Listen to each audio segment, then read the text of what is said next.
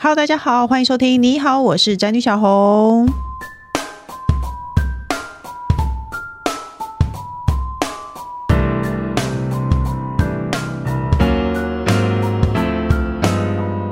今天的主题是生孩子容易，教孩子却很难。亲子教养要怎么做才能恰到好处呢？是的，这两年来，因为我的大儿子上小学以后，我深深的感受到，以前那种只要管他吃喝拉撒，然后还有管他有没有感冒，这些日子真是太好过了。教养孩子真的很难，而且你真的很难忍住不要发脾气。所以呢，我们今天呢要来聊聊教养这个问题，教养要怎么做才能恰到好处呢？让我们欢迎毕业于哈佛大学心理及教育学硕士的知名作家刘轩，嗨、h e l l o 大家好，我是刘轩。还有妙算工作室的儿童文创家 Eric。 Hello，大家好，我是 Eric。还有接下来呢，就是教养方面跟我有很大差异的工程师。 Hello，大家好， 我是工程师。诶，哎那进入主题之前，我先简介一下哦。刘轩的小孩是有一个十二岁，一个十岁，对不对？十一岁，呃，十一岁，对，跟然后一一个节目播出的时候十岁了，哦，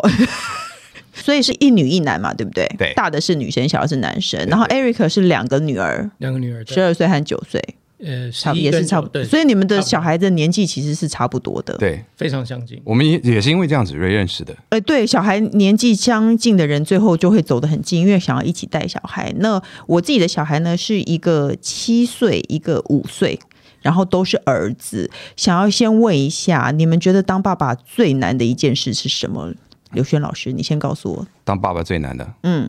妈妈 什么意思？你跟我说清楚。就是就是跟另一半的协调啊，嗯，不要踩到另一半的红线啊。那你也然后你也会常踩到另外一半的红线吗？哎呀，你知道这个红线挺多的，还是要调配的好。跟那个不可能任务一样，就是要就是有一堆红线偷，东西回来，要穿一个紧工身程师衣，脑袋里面想到的跟我的是一样的，真的对，就是很多的那个要戳那个过镭射去对对，但是你都过得去吗？嗯，还是现在你已越经来越习好了你还是你皮很厚，你已经碰到红线也不会痛了。嗯嗯，所以现在红线也少一些了。哦，就是要磨合。你是对还小孩几岁开始，你会发现那些红线没有那么难通过？今年吧，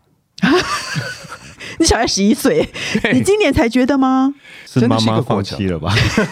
没有，真的是一个过程，嗯而且孩子也大了。哦那，之前的话，其实我们家跟很多家庭都是一样，就日常生活习惯的东西是妈妈负责。嗯我老婆她当然她会管的比较紧一些。嗯那有很多时候我自己没有搞清楚状况，嗯，我就说，哎，其实小孩明明他刚才有做一个什么啊，然后他他说你不要跟我来这个，我跟你讲，他已经跟我撸了多久了，他明明是已经 promise 我什么什么什么什么，然后现在明明怎样怎样怎样，他知道整个前传，我不知道，嗯，所以有很多时候我跳出来，如果说帮小孩子说话的话，嗯，那就会猜到他的红线。哦，哎、我也是这样哎、我我也是因为这样子有红线。那我们问问 Eric，你觉得最难的是什么？呃，当然也是这些红线了。嗯，不过生了小孩跟生小孩前，嗯比起来红线有一些差别，就是生了小孩之后，这些红线更密集，然后嗯更有杀伤力了。然后尤其就是在这个房间的另外一边，还有自己的家人，嗯对，因为我们挡在我们的老婆跟我们的家人中间嘛，嗯，所以两边各有各的红线，那嗯你就要在中间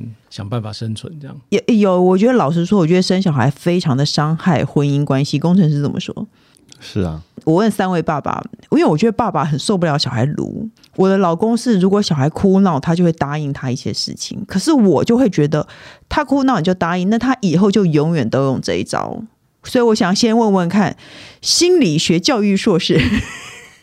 你觉得你小孩哭闹你会顺从他吗？不一定会，因为这个也要看说他哭闹是什么原因、啊。嗯那我的小孩可能一部分是我真的很幸运了，嗯我觉得我的小孩都还算蛮讲理的。嗯那他们从小时候，我们也都会跟他们讲理，所以我们说到什么的话，我们就尽量做到。嗯那他们说到什么话，他他们也不要食言。嗯所以如果他们说他们会做一什么，然后他们没有做，之后再跟我那边哭哭啼啼的话，那我就说，嘿，原来我们说好的哦，嗯，I'm sorry 嗯。呀、那这样子就比比较不会有太多情绪在里面了。哦，可是我老公很容易吃那一套，然后我就说不行，他在哭闹，你就这样子，你就顺从他，他以后就永远都跟你哭。然后他就会帮他说一些好话，他就说没有啦，他就是在这五分钟内有变得比较乖啊，或是什么 之类的，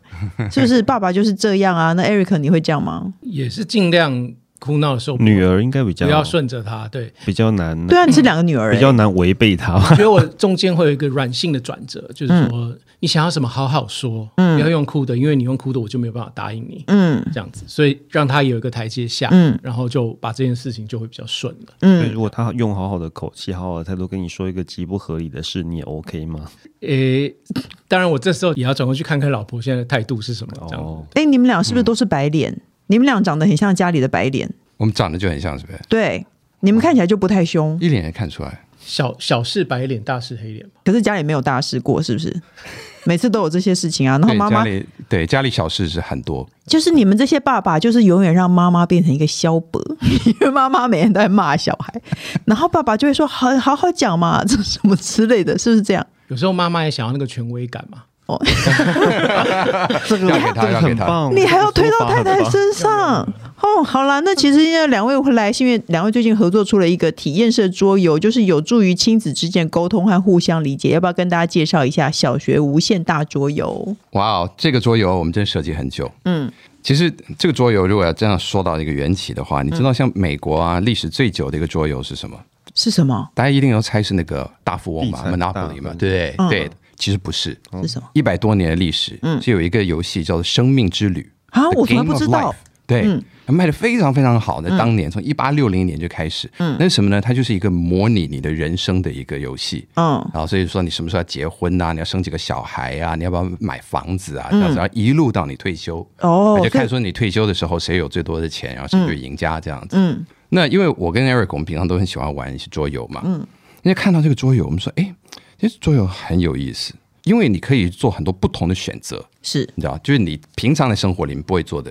你可以在这里面做。嗯，然后我们就想，哎，我们要不要做一个桌游啊？它就一样的模拟一个小学的体验，嗯只是你在这个小学的过程里面，你可以做一些不同的决定，嗯你可以发展不同的才能，嗯所以我们就开始就打造这样子一个游戏。嗯对，所以这个游戏呢，它就是让你可以体验一年级到六年级，然后再加上中间五个寒暑暑假，寒假没有，就只有嗯暑假，嗯，对，那样子的一个生活，在里面有可以有很多你可以做选择的地方。哦，有，其实这款有桌游，因为我小儿子是呃，我大儿子一年级，他以前我有试着跟他玩桌游，可是我觉得比较玩不起来，因为可能对他来说有点难，很多东西是，比如说像大富翁那个对他来说有点难，他是一知半解，你可以让他玩，但是他其实是很难理解的。那但是其实我有带着他玩，我先生啦和我朋友他们来，然后我们就玩了这个小学无限大，因为他可能刚好念小学，所以他就会对这件事情很感兴趣，他玩的他很有感觉，他玩的很开心。然后我老公是担任校长，有一个人是校长。哦， 反正这个游戏就是你要学一些才艺，然后你有时候可以跟人家 PK，对不对？对就是有点像真实的小学生活， 对对，然后对其实可以玩很久。跟小学生活比起来，我嗯们希望那个才艺的那一块是可以更放大的，因为你知道，就像我们自己小的时候啊，念小学，经常比如说如果快要考试或干嘛，嗯，很多时候最先被牺牲的就是体育课啊、音乐课啊，或是这些是，一般俗称没有那么重要的课嘛。嗯那现在当然，我觉得整个教育体制已经比以前好了，嗯，可是还是你知道，在学校的重点，嗯，到了最后绝对不会是这些，嗯可是有很多小孩对这些很有很有兴趣，嗯也这是为什么我们在里面刻意想要把这五个大的才华方向给拉出来，嗯然后就哎、不管你选哪一个，你都有机会赢哦，嗯。对都有机会，最后就是很有成就感，然后非常成功。而且父母也很有感，因为放了暑假就要喷 钱。对，我正想讲这一块呢。对啊，这个游戏里头放暑假就要喷钱哦。对，而且还喷不少，对对，看你要获得什么样的才能，对，那个你要什么样的经那验个，就是在应该是去年暑假前我们碰面的时候，然后嗯你们两你个们人在讨论小孩要干嘛，嗯，对，对然后讲嗯对，可是做这件事情的话怎么样？要花很多钱。就我们应该要让小孩子要知道，其实每个暑假，你知道我们要花多少心思来为你们来计划一个好的、有教育价值的、应该有收获的这样子的活动。哎、我认识一堆就是高端家长，我不不好意思这样说，可不知道你们是不是啦。就是呢，放暑假前就开始要在准备送他们去美国的那种夏令营，就是要很抢着去报名。我真的当然现在现在去不了了啊。真对对，我知道，我说可是这真的花很多钱、不过欸。现在去不了啊，反而是在台湾。你知道，现在台湾有一些这种营也是抢手的不得了。呃，对，所以你们也是暑假就会把小孩送出去的人吗？寒暑假？我以前因为我家在纽约嘛，嗯所以我每一年还是会回去一次。嗯就在 COVID 之前，每一年小孩都还是会去上一个 summer camp 嗯啊。那对他们来说，那当然是蛮好，他们也可以从里面学英文啊，这些等等的。嗯但我觉得其实真的，他们现在年纪大了，嗯我们也会给他们一个选择。嗯你今天你真的想要去做什么？哦，因为他可以待在家里了耶。对嗯，对，那他们可能会选择说是 哦，我想要待在家里。那你 OK 吗？我们在游戏里面也有这个选择哦，嗯，你也可以选择什么都不做哦。我是我是说现实生活中的你 OK 吗？我觉得那要看他们要做什么哎，嗯，因为如就你不果能待在家里面没事做，你还是自己规划一个你自己想要的计划，这样。哦对嗯对啊，像我儿子现在他很迷那个 Minecraft。啊、我儿子也是，对他嗯们就叫它什么 MC、Minecraft，因为他们会盖自己的房子嘛，哎嗯，还可以设计自己游戏啊什么的。哎、还是那是 Roblox，那我现在那都么可以搞盖搞不清楚了，对对嗯反正都是那些就是说嗯那种开放世界的。那我说，其实你玩这个只是一回事，嗯，但你要设计出自己的东西啊，自己哦的名堂，对。所以我儿子他就很乐于就设计他自己的那个，哇，就守的非常好的一个呃，旁边都是火啊，然后火旁边还要放什么水呀、啊，然后还要再放一个高塔啊这些。哎，那因为这么说到，我觉得就是说教养很难的问题，就想请问两位，因为我儿子也是迷上那个，以后他有一天就是兴致高昂的说可以杀动物，然后他就很高兴哦，嗯，他就会杀红了眼哦，拿着枪在扫射那种。如果你们的小孩这样子，你会怎么做？Eric，你都发呆了，你告诉我， 不要置身事外因为我们哦。会跟他聊天，你知道，他他说他今天玩 Minecraft，我说哦，那你玩了什么啊、因为我脑海里面想象就是，你知道有很多网络上的神人盖了一个可怕嗯的，对对对对对对，拟真的一比一的什么，就觉得很厉害，对哎就他觉得杀很厉害动物觉得，他就面露兴奋的的表情，然后说我今天杀了很多动物，我心里想说，Oh 对 my god，那你要怎么面对这一切？我比较类似的经验，应该是因为像他们会跟着我一起看电视嘛，嗯然后我给他们看的就是各式各样的节目都有。那譬如说从去年开始，他们就看很多《星际大战》，嗯那里面不是会有用那个光剑在那边砍、嗯，对，砍来砍去，然后我的小女儿尤其她在家里的手作全部都是自己做光剑在那边砍东西。嗯你知道女儿看《星际大战》，你真的很特别，他们也迷上了，他他哦他们也迷上，对。然后在那个过程中，就是他们当然就会你知道吗？看到看你就嗯就要砍啊，说把你给宰了这样子。我觉得我个人啊，我会比较 focus 在他做这件事情的时候，他背后，比如说，哎，你干嘛没事去砍他？嗯，对，你要去想说，像在那故事里面，他会做这件事情，是因为他要保护自己，嗯或是是因为这时候有有哪件事情，而他才要这样子去做，嗯就试着用这件事把它转开。嗯，我觉得在他们那个年纪，我还没有太执着在跟他说，就是你知道，就是哦，所以其实你不会说大道理了杀人是不好的，是是没有这样。那动物我家是还没有这个状况，嗯，对，因为那个游戏里好像有一些动物会挡路。那刘轩老师，如果你的小孩说他在游戏里一直杀动物，然后很开心，你觉得怎么办？你要怎么应对这件事？就为了深入了解一下吧。其实，在 Minecraft 的里面呢、你杀动物是有用的耶。 对，可是重点是他面露兴奋的表情。对我怕的是这 个。哦因为，我们诶从小，比如说枪啊这一类的东西，就比较不会想要让他。可是我发现，因为我的两个都儿子，他到了一定的年纪，他们对砍杀这件事情非常的感兴趣。我觉得男生他当然会有一种尚武精神啊，我觉得哦，这边打打杀杀很好玩。嗯但是在如果我们谈那个游戏的话，嗯其实那个真的是你说杀一个牛，然后可以拿它的皮来再做些什么。嗯，我可能会再问他说：“那你杀这些动物是你要做什么东西嗯？”如果他只是在那边打打杀杀的，嗯，那可能是另外一回事。因为说实在，Minecraft 里面可以杀的东西很多、欸，哦不一定要杀动物。你有没有碰到那个什么 Enderman？哎、我们现在开开始为什么在开这个 电话？谁你看，我是我们有对这个东在置西有入 Minecraft 有有研究哦。对，我们今天置入，我们做错了，我们制作对错我们东西嘞。我们要置入我们游戏才对啊好 像，奇是这怪样。 子哦，因为我觉小得学无限大，小学无限对，是因为两位说呢，你们设计这个游戏是因为呢，想要帮助亲子间沟通，所以对你们觉得沟通最缺乏什么？这个游戏的精神，为什么你设计了这个游戏，然后你觉得这个游戏的重点其实是沟通？沟通最缺乏的，我觉得就是一个第三者。哦嗯，我觉得有很多时候你要沟通啊，你会发现，如果你直接问小孩一个问题，嗯比如说今天学校还好吗？嗯，学校有没有发生什么事？嗯，他会看你那个眼神，就会有一点像说，你为什么在问我这个问题？哦，对不对？嗯，他会会想说，是不是今天发生什么事情？然后老师又跟你讲什么啊？哦，那往往呢，我们会需要另外一件事，说哦，我们一起，例如说我们在盖这个积木，嗯啊，后面我们一直在户外在那边散步的时候，就哎不经意就谈到说，哎，你怎么在学校里面发生什么事？哦，我懂了，对，你真的所以很精哎、我们是需要一个游戏，嗯，因为很多时候一个游戏里面它发生了很多事，哦那当然，在小学无限大里面，我们有很多不同的情境卡嘛， Yeah 对，可以来介绍几个嘛？嗯，其实我们那里面的那些情境，像你们试试玩的嗯时对候，我的是你看到试玩那些版对，嗯那些很多都是来自我们的小孩自己告诉我们的，对对，我们就就问他们，所以里面就会有一些学校发生，可是一一般他们可能不会主动跟我们提的事情。嗯哦，你就说翻到这个卡牌说今天被老师骂，然后你就顺便问他说，哎，那你最近有没有被老师骂啊？对对对，为什么被骂、啊？什么这样子？平常问他，他也不见得好好回答嘛。而嗯对且你知道，爸妈都忙得要命，你可能问了，你根本没在听，有没有？嗯，有时候爸妈会这样子。嗯，然后我觉得另外一个很重要的精神是，因为你在玩的时候，父母也要扮演小孩的角色，除非你是校长嘛，嗯，不然的话你也是玩家。嗯，那这一点很重要，因为我觉得。在沟通里面，嗯，很多时候因为小孩年纪这么小，嗯，如果亲子之间的沟通没有很顺畅的话，嗯，其实比较有能力去改变他的是父母，哦，可是父母会忘记这件事，父母会一直跟小孩说：“那你要讲啊，你要会好好说教啊，对你要你要跟我沟通啊。”嗯。可是其实如果父母自己都没有在改变自己的做法，那就没有用嘛。那借由这个游戏，他们会被带回去小学那个年纪，他可能想起来，其实我那时候也很单纯啊，我也只是你知道看到动物就想杀，可是我现在也没有真的杀什么，嗯，因为我觉得好玩嘛，那是游戏。这样，然后或许这件事情他转过来一想，他就哦，他就懂了。他小孩现在在玩的时候，其实是因为什么什么什么这样，所以我觉得把大家拉到同一条线，哦嗯，你知道，然后一起像同学一样的时候，那个大家的视角就可以对在一起。这很聪明哎，因为我其实我每天都会问我儿子在学校发生什么事情，我都会问他说：“你在学校今天你觉得开心的程度是几分？然后你在安静班开心的程度是几分？”可是通常我在餐桌上，我都是制造轻松的情境了，可是他也不会认真回答我。嗯，然后问他说：“你有没有交到朋友？或者说你最近跟谁比较好？”他都会说：“没有啊。”然后说下课都在干嘛？就一个人。我相信一定不是这样，嗯。可是我觉得，当你刻意去问他，他会懒得跟你讲，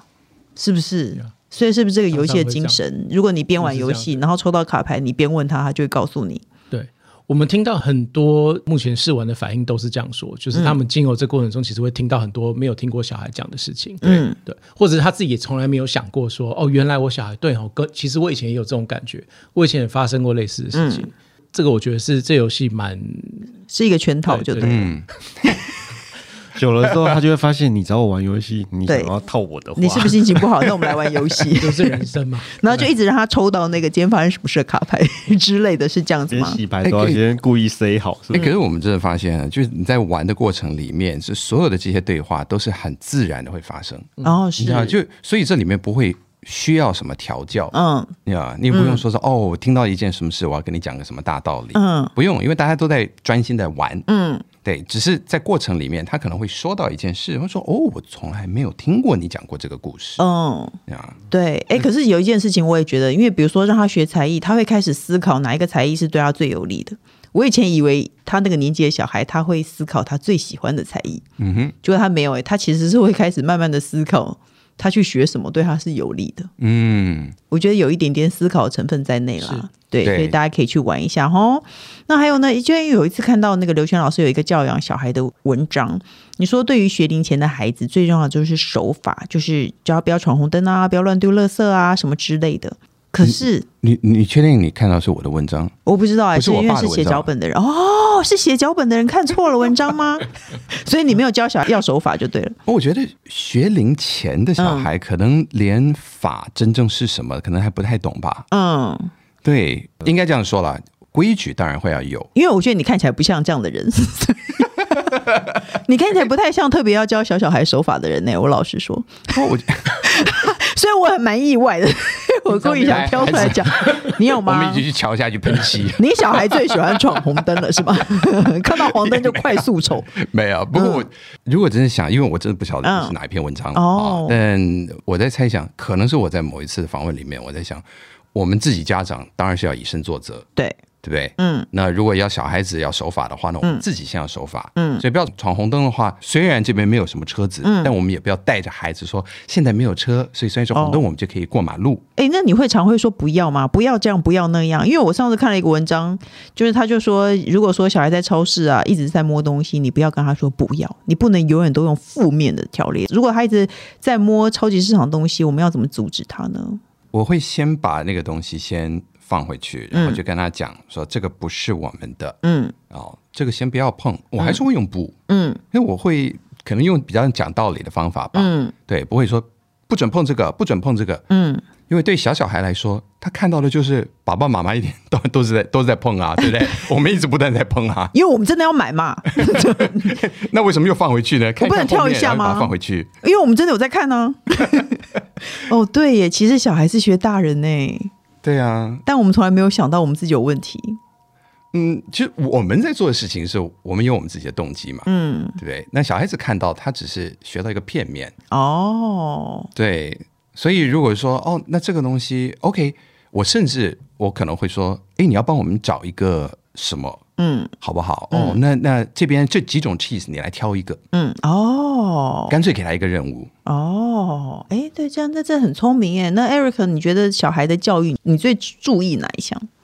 这个时候总不会有人说功嗯课吧？我觉得我个人比较愤世嫉俗一点，嗯所以我很 focus 在的事情是说，希望他们不要这样讲，起来有点笼统，不要只做表面，因为我们的社会很多时候是看结果嘛。呃，是，其实就像考试一样，嗯用考试衡量你有没有学到，嗯但是最后都在准备考试，嗯而不管有没有学到，嗯呀、然后我自己会很努力的在每个环节让他们去注意到这件事的本质是什么，嗯而不是只要去说看起来是那个样子。嗯，对，那一点是我蛮专注的，但是其实蛮困难的啦。哎，你们都是不注重小孩功课的人吗？你注重吗？注重他有没有认真跟有好奇心去学。那如果他真的考得很差呢？其实我觉得，如果他真的有认真、有好奇心去学，大概不会很差。言下之意就是你也不能接受他很差了， 因为你觉得他不应该会很差吧？我觉得在小学阶段，如果真的很差的话，大概就是有点放弃了嘛，就是没救 了哦嘛。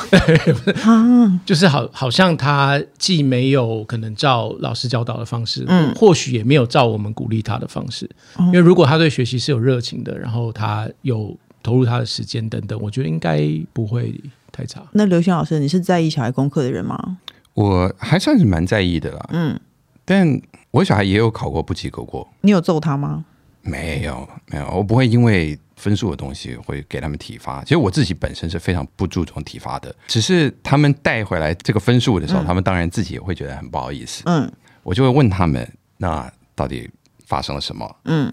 呃，其实那一次是因为全班其实都考得很差，嗯，那那个老师，我后来知道了，他有一点点刻意拿那个最难最难的题目出来，嗯，给小孩，然后先给他们一个很大的打击，然后说这刚好就是从中年级升高年级的时候。哦，嗯对啊，就把他们有点好像那种打回原形，你不要太得 意啦，啊，然后再慢慢把他们再建立起来。嗯，对，所以其实那一次的全班的总平均好像也才大概七十吧。嗯，对啊，嗯，所以如果说考不及格，我说、哦那下一次我们再 try harder，我们再再努力一点。嗯。对，所以其实你们都还 OK，对于小孩考很烂这件事情，可是其实你是有看，因为大家都很差。如果今天你的小孩考得特别差，你可以被幻想一下你会怎样做。哦我一定会深入的来了解原因，嗯因为这一点我真的就会比较在意一点了。嗯，就是说如果孩子他已经是变成了平均以下，嗯而且一直都是这样的话，嗯那我会希望他可以建立起一些好的学习方法，嗯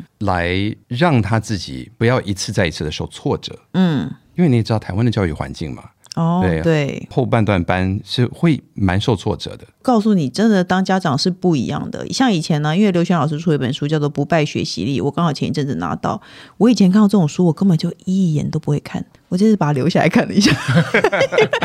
因为你会发现，小孩子考得烂，你可以假装不在乎，可是你内心深处会告诉自己，他真的太烂了。而且这会不会也问自己，说是我到对底在教育他们的时候，是不是有对，是不是我的错？我觉得会 Yeah 怪自己耶。你有一天会想说，是不是我在太怎么样了？为什么我的小孩这么考试考这么 烂？ 很多时候真的都是习惯？他们有没有一个好的学习习惯？嗯因为小孩他们觉得、哦我要把这个东西背起来，我就要一次再一次再一次再一次这样子来背。嗯，那有些时候你背背好了以后马上就忘，对，但背也有背的方法。嗯就是我在书里面当然有来讨论了、嗯，对，嗯所以所有的东西都有方法。你要学习，你要有效率的学习也是有方法。那你要在设计那些卡牌要有教这些方法的东西，因为我们都不知道。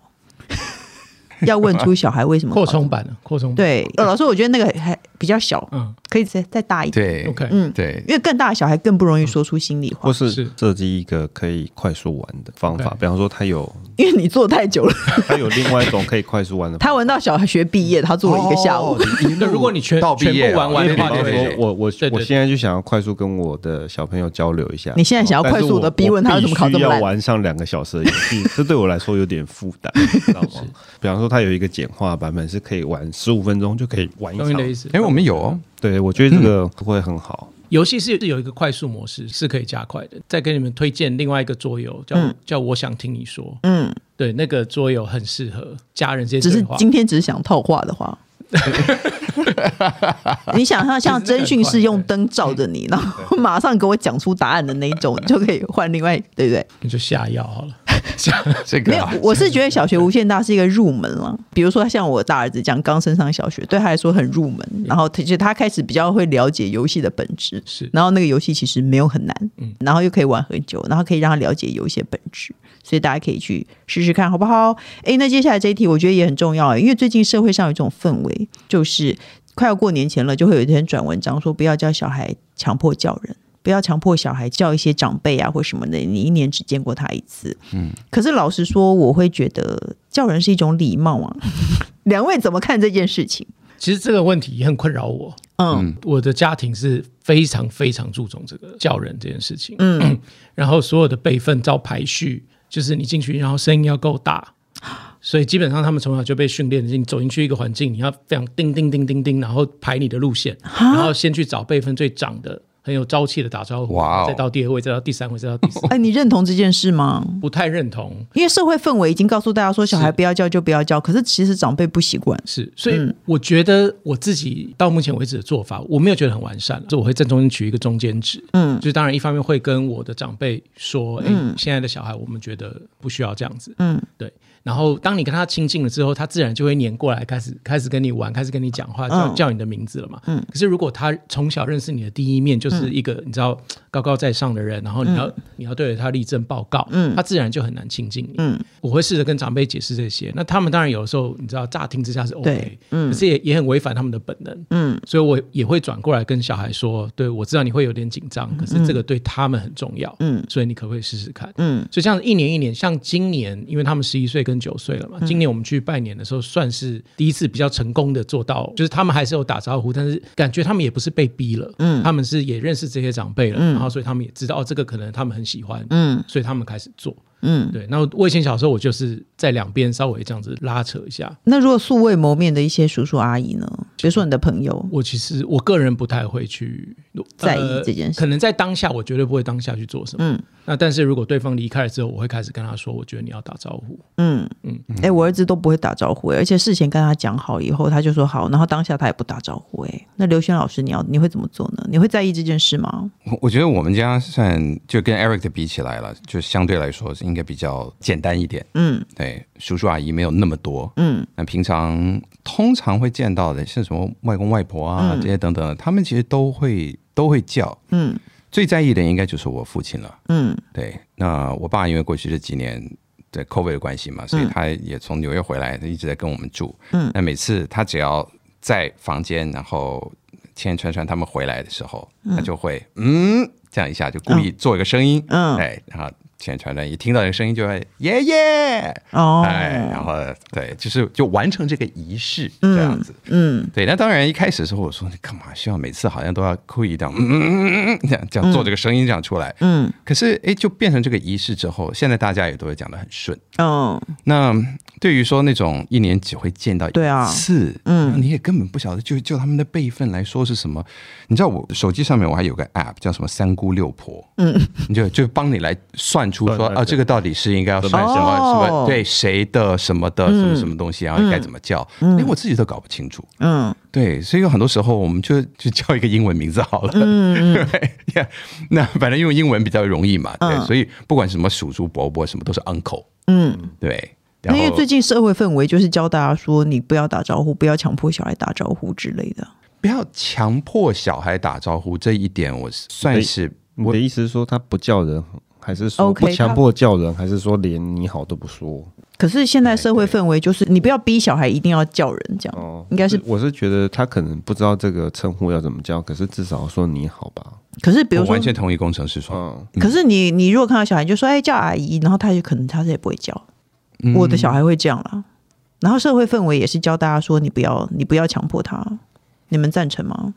因为我一直觉得这个社会氛围很奇怪，我觉得两位看起来充满疑惑。像我的小孩现在跟我的邻居们，嗯就是进了电梯的那种，他们比较会用的就是 “hello” 嗯，这样子。哎，我大儿子对也对是这对，样所，以就是没有叫什么叔叔嗯，对或者什么，可是开始会打一个做这件招事。呼，对嗯我自己而言，我觉得我觉得这样就够了。嗯对。可是确实，如果说你知道，就是电梯都碰到，然后嗯每次看到看一眼就转开，那也确实我自己会觉得有有一点没礼貌，就是。嗯并不是说要强迫他什么，而是这个是人跟人相处，我们在社会上相处一个基本的东西嘛。嗯他如果今天是大人走进来不打招呼，我可能就开始火大了。哎，我老公都不会，我老公进家门和出去都不会打招呼，要怎么教会他呢？我我要说什么？如果他已经我回来了44我要岁了我要走喽。如果他已经四十四岁了，他出门就出门，然他后可也能不在跟讲 你比爱心，你没有看到。对，没有，不要帮别人。 男人很喜欢互相掩护、哎，真是的。 哎、那还有一个这一题最近非常的困扰我，我就是儿子超不爱写作业的，他小一。不爱写作业是正常的吗？如果他可以对着他的作业，然后坐在那里半小时，然后一个字都不写，不爱已经写作业不是非常正常的吗？你自己摸摸你自己的良心。嗯你小时候就爱写作业吗？少装了。我不会爱，但是我会写，我不会拖，因为我自己知道拖对事情是没有好处的。哦，对，所以你知道拖是对事情没有好处，这个是重点。但我怎么告诉他都没有用、哎，他可以坐在那里半小时一个字都不动、哎，嗯，那怎么办？刘翔老师，那这个时候如果有一件事情是他想要做的，嗯，那他没有做完这个，你就不让他做他想要做的事情啊。对，然后他就在那边跟我那个生气半个小时这样子，他还是不做。我儿子都会这样，哦呀，一年级，一年级，哎呀，一年级，是一不是年级如果是这样的话，像是我的话，嗯，我跟我的小孩，我们就开始在挑战说，好，十分钟，嗯，我们看这十分钟你能够可以多专心，嗯，那我们在十分钟里面我们可以完成多少？嗯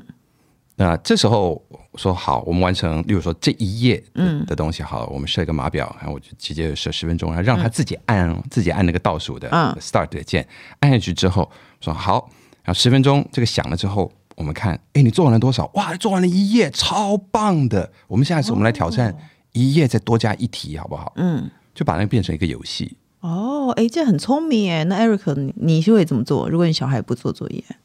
我也有尝试过刚刚轩哥的嗯的这个做法，然后当然有有些时候成果不错，可是我的大女儿可能跟你的儿子的个性比较像，嗯，她也是这种，她她拖就是拖拉，嗯拉，对她就是不想做。然后你可以跟她说，哎、你赶快做完就可以去玩，然后她她不就会管一直挣扎到晚上，已经累到跟什么一样了，嗯然后自己就很痛苦，因为又没有玩到，然后功课又没有做完。嗯其实我们家最近做了一个蛮重大的决定，我没有觉得这个很适合任何人哦，嗯只是我自己。就是我们家小时候就是我老婆在顾小孩，因为我我一直很坚持说你不要只是背答案，就是这些题目你都要搞懂等等，嗯所以她就很耐心的陪他们做所有的功课。嗯，那现在我大女儿五年级，是我们第一次，我们现在刚好就从两个礼拜以前开始，嗯，有呃让她去一个有点类似有一个小老师在那边陪写功课，嗯，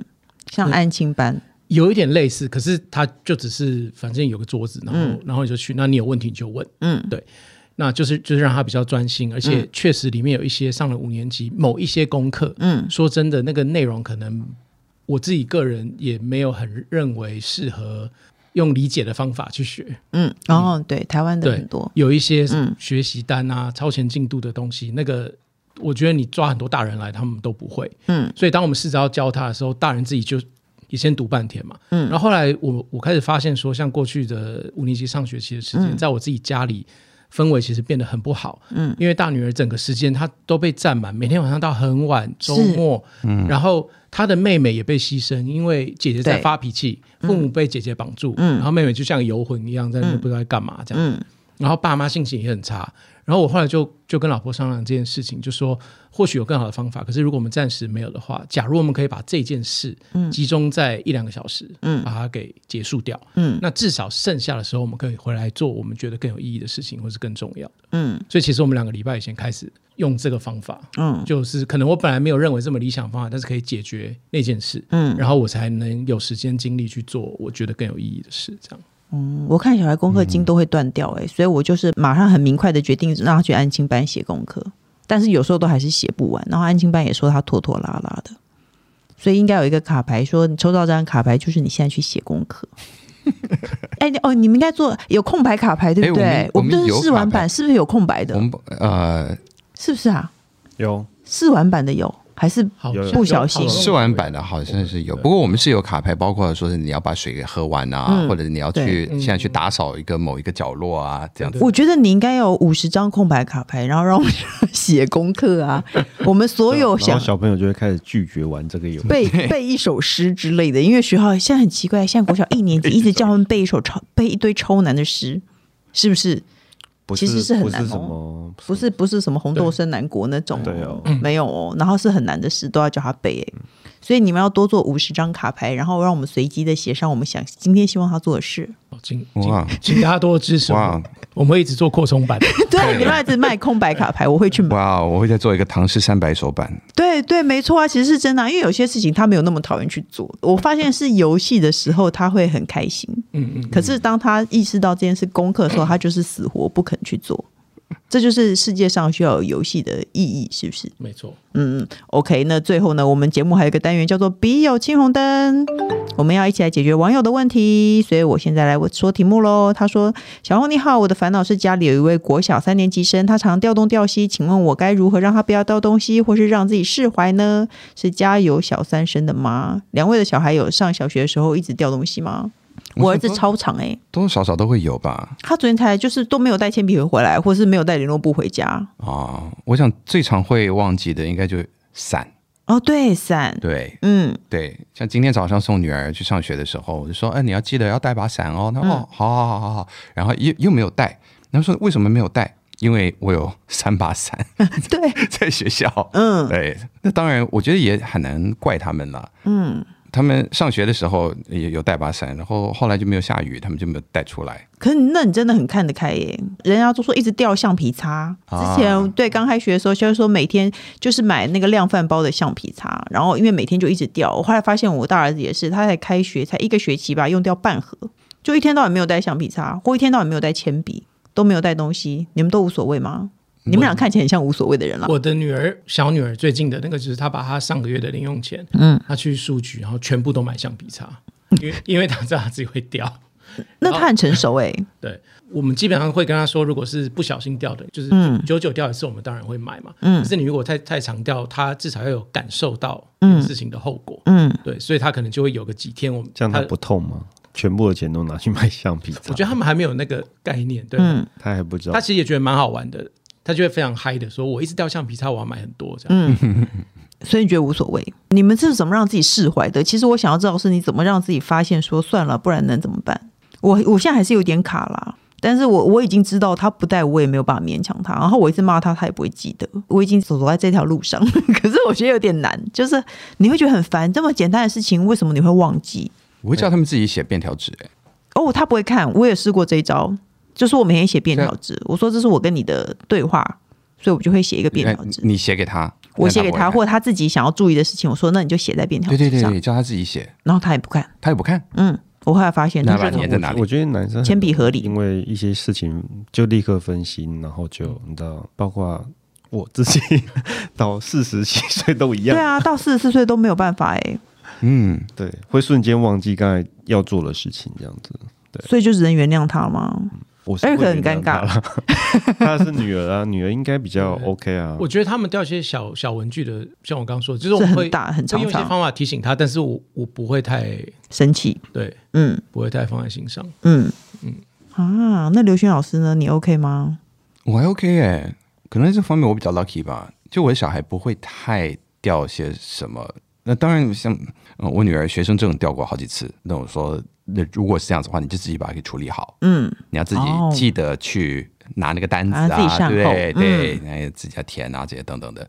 那当然这件事情也搞了大概两个月，嗯才这样搞定。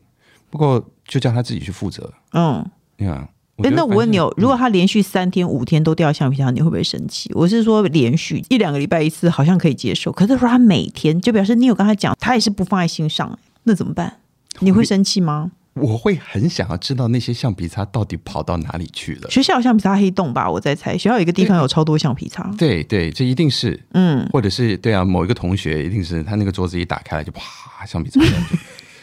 不过我我自己会很好奇耶、哦，我会把这个当成一个谜。哎哦，我们一起来找一找，到底橡皮擦跑到哪里去？你帮我注意一下，嗯你的橡皮擦到底掉到哪个黑洞了，嗯，他跟你说好好好，隔天还是忘记，还是忘记？对，还是不记得你在说贴一什个么。便条纸在他额头上。我觉得算了啦，因为我之前也讲过，说我儿子掉东西，结果后来发现有很多网友就说他们的小孩掉了什么东西，或者是多带了什么东西回来，竟然说有舞蹈课，然后内裤穿两条回来，嗯，他穿两条内裤他不知道、欸， 到底是谁的内裤呢？ 对啊，对，所以算了，你只要多听到这些案例，你就会讲说算了，他就只是个孩子，而且我老公四十四岁，他还是会忘记东西，是不是？人生就是这样啊，不然能怎么办呢谁不？会忘记时东西时间会抚平这件事 情。对，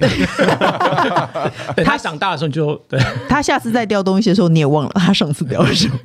时间会抚平这件事情，好不好？那最后可不可以再介绍一下这个游戏？Eric 跟大家介绍一下，这个游戏呢，适合它怎样的浓人？嗯缩了小学六年。如果你是爸妈，那你的小孩正在念小学，嗯很适合你们全家一起玩。那当然，老师们也很适合你在课堂上面跟小朋友一起玩。嗯对，你们可以透过这里面让小孩再去经历一到六年级。很多时候，你一年级会对六年级是好奇的嘛，嗯，或是六年级想说，哦，以前一二年级很轻松，如果我那时候怎样怎样怎样，对，所以可以让小孩做这样子的转移。嗯然后再来就是可以让他们回头去想一想，其实我对什么好有兴趣，然后这几年我可能都在忙什么，结果我都没有做这个。如果我像我小时候想的一样是个音乐大王，以后要当歌手，嗯那我现在的生活会会是什么样子？嗯，至少有这个想象空间，让他们去探索。哦，还可以套出孩子的心里话。没错，所以小学无限大，非常适合大家玩哦。好了，那各大平台都能收听到。你好，我是宅女小红。不管有没有固定收听，都请先按关注和订阅我的 Podcast。请大家踊跃留言发问。我们的笔友青红灯除了我以外，还可能有来宾为大家解答哦。